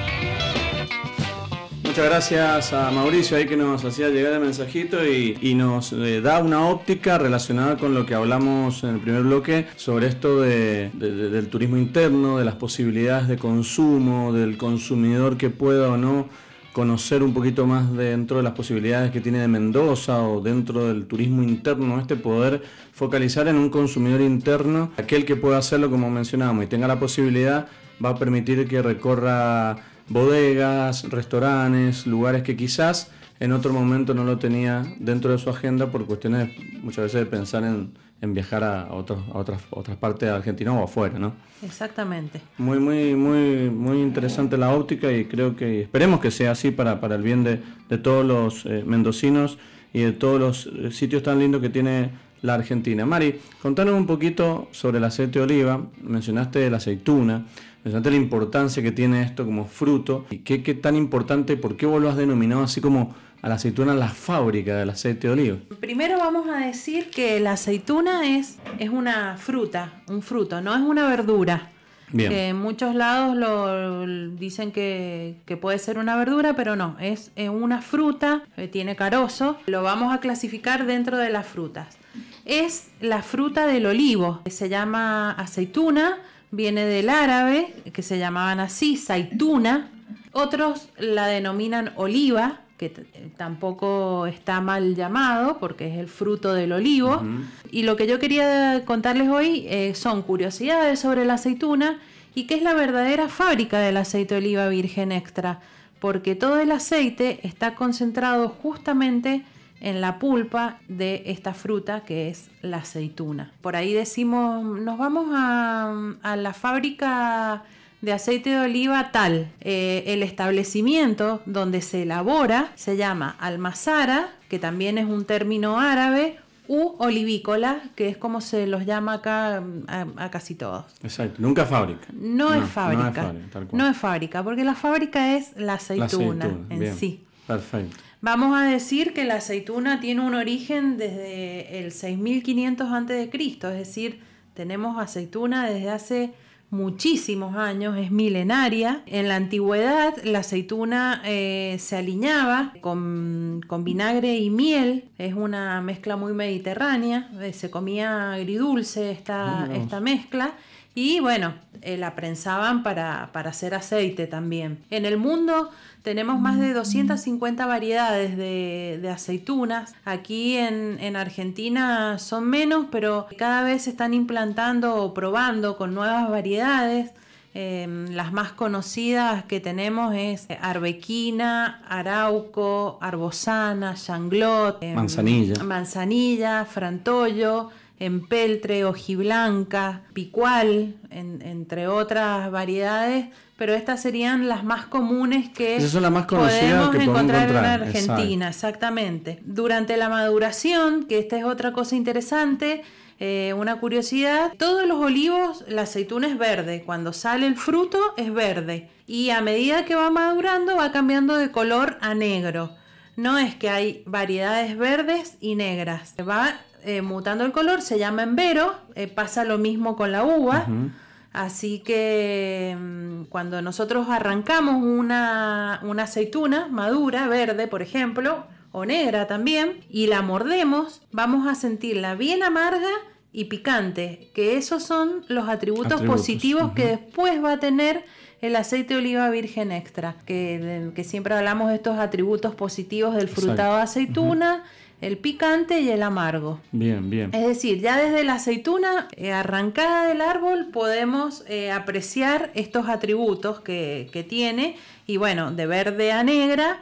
Eh, las olivícolas van jugando con los puntos de maduración para hacer aceites suaves, medios o intensos. O sea que también como pasa muchas veces con la uva, tan importantes los puntos de cosecha de la aceituna dependiendo de lo que quiera lograr o lo que quiera buscar el productor o, el, o la olivícola, eh, qué tipo de aceite quiere hacer, va a apostar en los puntos de cosecha. Mientras la cosecha sea más temprana, van a ser más picantes, más amargos, mm. eh, más frutos de aceitunas en, intensidad. Exacto. Y si nos vamos a una aceituna negra ya bien madura, vamos a tener un aceite de oliva virgen extra que sea más suave, con, unas notas más dulces también, que podemos encontrar en se va a notar esa maduración. Más tomate, se va a ir para esos lados, a, algunas frutas, a la manzana, a la banana. Pero quizá no tan fresco aromáticamente, sino más maduro. Después otra cosa que mm, cada aceituna eh, tiene 9 calorías, eh, así que es un, es un alimento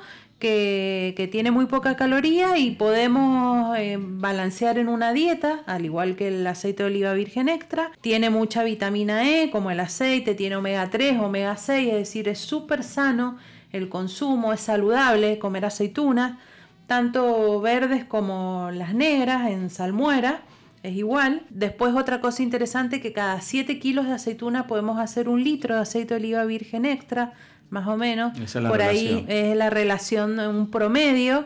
Eh, por ahí cuando es aceituna más chiquita va variando el quilaje, pero eh, más o menos el promedio es 7 kilos de aceitunas para un litro de aceite de oliva virgen extra. Para el maridaje tiene múltiples usos, aceituna. Yo tengo una pregunta, María, antes que te vayas de eso. Sí. ¿Es tan importante la asociación que hacemos del terroir eh, nosotros con el vino hablamos siempre de la importancia de esta eh, zona o, la ubicación que tiene el viñedo para desarrollar un tipo de uva que después se va a trasladar con diferentes características a un producto final que es el vino. En el aceite de oliva pasa exactamente lo mismo, quizás no lo hemos escuchado porque no está tan avanzada esa parte de la comunicación, pero eh, hay una relación estrecha también en lo que tiene que ver con el clima, la altitud, las lluvias, el sol, que esa aceituna va a desarrollar para después con un producto oliva. Sí, exactamente. El factor del terroir también va directamente a, las características aromáticas que tiene el aceite de oliva virgen extra. Por ejemplo, en Mendoza, vamos a dar un ejemplo. Tenemos la zona de eh, norte, que Maipú, Luján, entonces ahí vamos a tener eh, aceites de oliva más verdes, no hay tanta insolación. Si nos vamos al este eh, o a la valle, que tenemos muchos olivos en la valle también, que es parte de la zona norte, vamos a tener aceites que son más maduros por la exposición solar que tienen los olivos. Exactamente, o sea que más o menos hay una, hay una relación. Ya se está viendo en mucho, muchas olivícolas que están sacando una serie de terroir de aceite de oliva virgen extra o también orgánicos de lugares especiales a donde se está haciendo... Eh, bueno, Gabriel Guardia siempre dice que que los aceites de oliva virgen extra son todos orgánicos porque no hay dinero para invertir en fertilizantes. Tenemos hay mucha sanidad en los olivos aquí en Mendoza, así que bueno, ese es otro otro factor lindo sí, para otra, algo similar a lo que tiene que ver con lo comparativo que hacemos con el vino, en lo que tiene que ver con el desarrollo de la aceituna, el desarrollo de la uva, en el cuidado y en la importancia que tiene Hoy en día, en los últimos años en Argentina, pensar el planificar, el organizar desde el momento de la tierra, desde el momento de los trabajos que se hacen en campo, pensando en la fruta, tanto la uva como la aceituna, en después tener un producto cualitativo o un producto de buena competitividad y buen posicionamiento en el mercado mundial. Exacto. Pues otra cosa que hay algunas variedades que también cuando presentamos aquí en el programa alguna variedad de aceite oliva virgen extra, algunas variedades de aceitunas son solamente para conservas, hay otras que son doble propósito, que se usan para conserva y aceite de oliva virgen extra, que esto es muy importante porque mm, el 59% de la totalidad de hectáreas implantadas aquí en Mendoza se ocupa para conserva y el 41% para aceite. Eh, más o menos hay 21.000 hectáreas en estos momentos en, Mendoza implantadas. Respecto a la producción en el mundo, el primer productor mundial es eh, España y Argentina es el octavo eh, productor mundial, pero es el primer productor en Latinoamérica, que eso también es un, dato muy interesante. Un dato que nos pone nuevamente en, lo que siempre decimos, tanto sea en el vino como en este caso el oliva, grandes productores, grandes protagonistas de, de estos dos productos, de esta industria eh, culturalmente, históricamente, porque eh, la vid llegó junto con el oliva casi al mismo tiempo aquí a, la provincia hace muchísimos años. Y eh, esto también nos involucra como consumidores, nos involucra como culturalmente eh, personas que, deberíamos eh, interpretar estos dos productos como parte de nuestra cultura, en tanto sea en el consumo, en la información. Por eso creo que también es importante lo que vos decís, estos datos que estás dando, donde estamos parados a nivel producción, a nivel consumo o a nivel tipos de productos, y qué tan importante nos hace a nosotros como consumidores entender esto para de alguna manera ser mejores anfitriones o mejores embajadores cuando eh, viajamos por el mundo y nos preguntan de vino o de aceite de oliva y saber que eh, donde vivimos eh, tenemos una importancia particular. Nuestros aceites en toda la Argentina son muy premiados en el mundo. Hay mucha exportación de aceite de oliva virgen extra de Argentina para el mundo. Son muy buscados nuestros aceites por este perfil aromático que podemos tener más herbáceo, bien verde. Eh, por este juego que se hace a la hora de los terroir también y de los puntos de maduración, que quizás en, en, en otros países como España, Italia, eh, Grecia, que es uno del el principal consumidor, consumidor, en Grecia se consumen 23 litros per cápita, es muchísimo contra 300, 300 que se consumen acá en Argentina.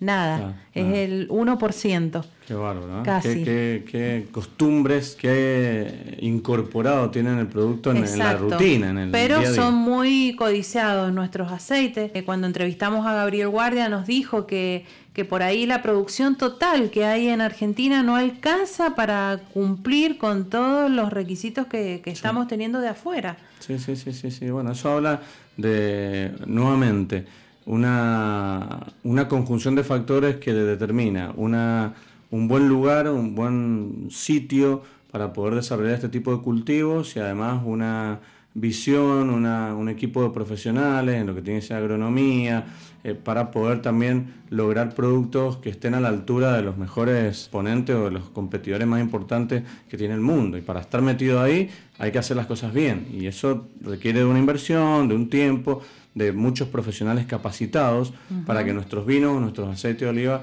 estén dando vueltas por el mundo y eso tiene un valor. Así es, y bueno, eh, otro dato interesante, la aceituna tiene los cuatro sabores básicos. Bien. Tenemos eh, el amargo, el ácido, el salado y la nota dulce también podemos encontrar en, la aceituna y después es trasladada a los aceites de oliva virgen extra. Por eso les digo, la, eh, aceituna es la fábrica, ahí está todo. Mi pregunta es, cuando vos vas a cosechar una aceituna para hacer aceite de oliva virgen, al momento de cosecharla vos la comés, ¿esa sensación de cuando estás comiendo aceituna es agradable o no? No. Es como la, es como el, la uva del vino. Cuando bueno, vos comes un Cabernet un Malbec Sí, está dulce por una cuestión de que ya está maduro, pero no es para comerte un racimo. Pero es más amable la uva que, la aceituna. Sí, porque la aceituna está dura, es muy verde, picante, amarga, muy amarga. Exactamente. Bueno, eso está bueno para también dar consejos pero para está lindo hacer el ejercicio. Exactamente, poder hacer la práctica de probar eh, cuando estás por ahí cerca de un olivo y cerca de la época de la cosecha, probar probar una aceituna y darte cuenta un poco de la de la eh, rusticidad o la, lo agresivo o lo, intenso que salen todos esos sabores para poder después interpretarlo como viene en el aceite de oliva, que es increíble cómo se, cómo se traslada después. Bueno, con respecto al maridaje, digamos, el fruto en sí lo podemos comer en salmuera, que se preparan las aceitunas, solamente en salmuera, sino también tenemos las aceitunas aliñadas, que uno hace un aliño con especias, lo que uno quiera, y se comen. Tenemos aceitunas rellenas. Por ahí acá en Argentina somos más básicos. Tenemos la rellena de morrón, eh, con corazón de alcaucil, algunas vienen rellenas con ajo, con queso, pero en el mundo tenemos aceitunas rellenas de pimiento, bueno, morrón, eh, verde, diferentes variedades de queso ajo, cebolla, infinidad de rellenos para la aceituna. Impresionante, Acá somos más básicos. Sí, acá somos más, más tradicionales, ¿no? no sí. De todos modos, a mí eh, las, las versiones de aceituna en general me gustan todas. La que más me gusta a mí es la que has traído hoy, que estoy comiendo, está disfrutándola muy bien y que se asemeja en cuestiones sensoriales y gustativas a este Cabernet Sauvignon que estamos tomando, que son las, las aceitunas tipo griegas, una deshidratada. A mí me encanta. Esta está muy jugosa, está muy rica, se le percibe todo bien carnosa, con una buena acidez, con una buena una buena sensación de sabor. La pasta de aceituna, en muchos casos, o la aceituna negra, está relacionada al aspecto o al perfil vegetal de algunos vinos. En este caso, el Cabernet Sauvignon que estamos probando de Chañarmullo tiene alguna algo similar ahí que nos da vuelta y lo estamos pasando muy bien. Pero este tipo de aceituna a mí me gusta mucho. Y bueno, la podemos incorporar en un montón de comidas, a la aceituna, a las empanadas, al pastel de papa, que ya hemos hablado en algunas ocasiones de, recetas en donde uno puede guardar, hacer pasta de aceituna negra, verde. Y hoy, en la receta que traje, que le dije al principio que quería derribar un, mito. Sí, sí. Yo ya lo derribé. Tenemos, tenemos una tapita con una pasta de corazón del caucil con aceite de oliva virgen extra, eh, mucha pimienta y pimentón. Bueno, hacemos la pastita, ponemos en la tapita y arriba con un pedacito de aceituna verde y un pedacito de aceituna griega que le va a dar un toque saladito porque el, como todos sabemos, el alcaucil es un poco amargo y es uno de los mitos que tenemos en el mundo del vino, de los, del maridaje, de que el alcaucil es amargo, tiene gusto metálico, pero si uno lo alinea bien, le pone un aceite de oliva potente, bien herbáceo, el resultado es este. Te ha probado con el, con, el, vino yo, Cabernet Sauvignon que estamos tomando y eh, ha quedado muy bien. En particular, cuando, como vos decís, dentro de los mitos establecidos por alguien que alguna vez los eh, estableció así, decía que el alcaucil también es eh, un enemigo del vino por esto que te desarma el vino en la boca, por, el metálico, por lo, verde. De todos modos, como hemos hablado un montón de veces aquí, depende mucho de la preparación. Y la preparación que vos hiciste con esta pasta con el aceite, eh, cambió todo, es más, de hecho no parecía solo alcaucil, sino parecía que tenía otras cosas incorporadas. Exactamente, si comemos un alcaucil, el alcaucil solo, con vinagre, ahí sí va a matar el vino, obviamente, pero es un ingrediente que podemos usar que no es eh, prohibido, igual que los espárragos, eh, ocupar la parte carnosa del espárrago, hacer una pasta y bueno, sin vinagre obviamente, potenciarlo con aceite de oliva virgen extra y son productos como también traje la espinaca, que son estos eh, tres cosas que las alcaparras, que, el aceite de oliva virgen extra los suaviza y los potencia con el herbáceo del aceite. Tal cual, sí, coincido mucho y cada preparación que vamos trayendo y probando o que en casa vamos haciendo nos da siempre la misma el mismo resultado, que es con la preparación bien hecha, con una buena cantidad de aceite de oliva virgen extra, se potencia y se recubre muchísimo todos estos posibles eh, aristas que pueda llegar a tener algún producto para con el vino, que es la idea de disfrutar los dos. Lo mismo se me ocurre para cuando pruebo otros vegetales, que el ajo, la cebolla, cuando vos los asás o los haces asados, eh, bueno, todo eso después tiene una pastita o, tiene otro sabor. Exactamente. Y que con un toquecito de oliva eso resalta muchísimo. Y el ahumado, donde uno lo asa, entonces va, va eh, perdiendo esa potencia que tiene. Exactamente, la verdad, muy interesante todo, Mari, muy rico. Muy bueno repasar estos temas relacionados a, a la identidad y a la materia prima, que es la aceituna eh, resaltarlo y, nuevamente tocar esta información para eh, llevar eh, otras herramientas o datos útiles para casa y tener siempre presente la importancia de la materia prima, en este caso la de la aceituna o la del vino, la uva, para poder lograr productos cualitativos y competitivos. Tenemos un par de audios antes que nos vamos al programa, escuchamos un par de saluditos. Buenos días, sobre gusto no hay nada escrito. Saludo a María Elena y a Luis. Es siempre un placer escucharlo. Utilizo el vino para cocinar comúnmente, pero es el, no el vino que consumo, sino el vino en tetra que compro para exclusivamente para la cocina. En estos momentos estoy usando un arizu blanco, que es el que uso para cocinar. Muchas gracias, sigan adelante. Un besito grande para todos. Hola, buen día. Buen día, Luisito. Buen día, María. Habla Miguel Pérez de acá de Cruz. Me noto por el concurso 642, Miguel de Cruz del barrio Puesta del Sol. Que pasen un feliz de fin de semana largo. Muchas bendiciones para todos. Muchas gracias a Miguel ahí por el saludo final y a Susana por los comentarios del vino para cocinar. Está bien, es como yo pensaba en algunos casos. Hay gente que decide cocinar utilizando el mismo vino que después va a tomar o hay gente que decide directamente comprar o, vino de la majuana que tiene o vino de tetra para poder utilizar solamente y exclusivamente para la cocina. Sea cual sea el modo, creo que el vino también forma parte y puede ser parte de un ingrediente fundamental a la hora de algunas preparaciones le otorga ese toque diferente, podés jugar con vinos blancos, vinos tintos, podés jugar en ese momento de preparación y después tener quizás una copa de otro vino para disfrutar en la comida. Esto es una simple eh, frase que trajimos o un tema para debatir y para entender que también esto puede estar muy flexible a la eh, a disposición de cada uno de los consumidores si, si quiere hacerlo de una manera o de otro. Lo importante es que eh, se disfrute de, la, de la actividad de la acción que es el comer y beber. Así es. Yo también quiero saludar a Betina García, que nos escucha todos los sábados, y a Ángel Ramos, que está en, en Buenos Aires, desde Buenos Aires nos saluda, nos escucha y está parrillando. Sí, lo vi, lo vi, lo vi. Va, bien lo que escribió, pero bueno, eh, qué suerte, qué suerte que tienen algunos, ¿no? Eh, esperamos fotitos entonces de, esas de esas parrillas.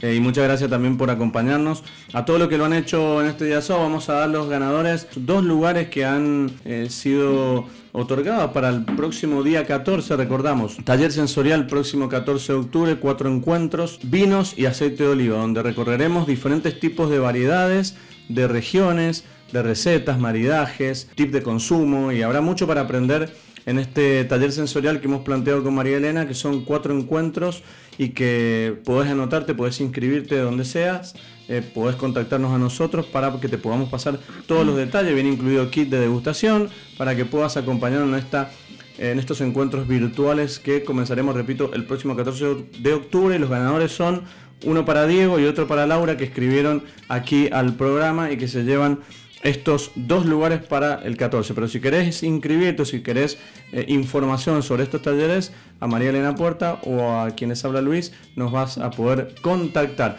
Muchísimas gracias Héctor del otro lado por la operación y Mari, muchas gracias nuevamente por eh, haber estado aquí, por haber compartido un montón de información nuevamente que dimos hoy en estas dos horas. Bueno, esa es la idea, que nuestros oyentes y los consumidores aprendamos a conocer más los productos para poder exigir. Les deseo a todos un buen fin de semana. Se han habilitado las reuniones familiares, así que quienes se junten con la familia que lo disfruten mucho, siempre eh, siguiendo los protocolos y cuidándonos entre todos. Hemos hecho un nuevo programa y hemos intentado acercarte un montón de eh, tips, sugerencias y hemos hablado hoy de muchos temas, hemos recorrido la Argentina, hemos hablado de mitos, hemos probado vinos diferentes. Eh, agradecemos a Matías Prieta también por la, por la entrevista y a todos a ustedes que nos han estado mandando mensajitos y saludándonos como lo hacen cada día sábado. Mi nombre es Luis Mantellini. Recuerden que no hay vinos mejores ni peores, sino que hay vinos que te gustan más o que te gustan menos, porque sobre gustos no hay nada escrito. Chau, chau.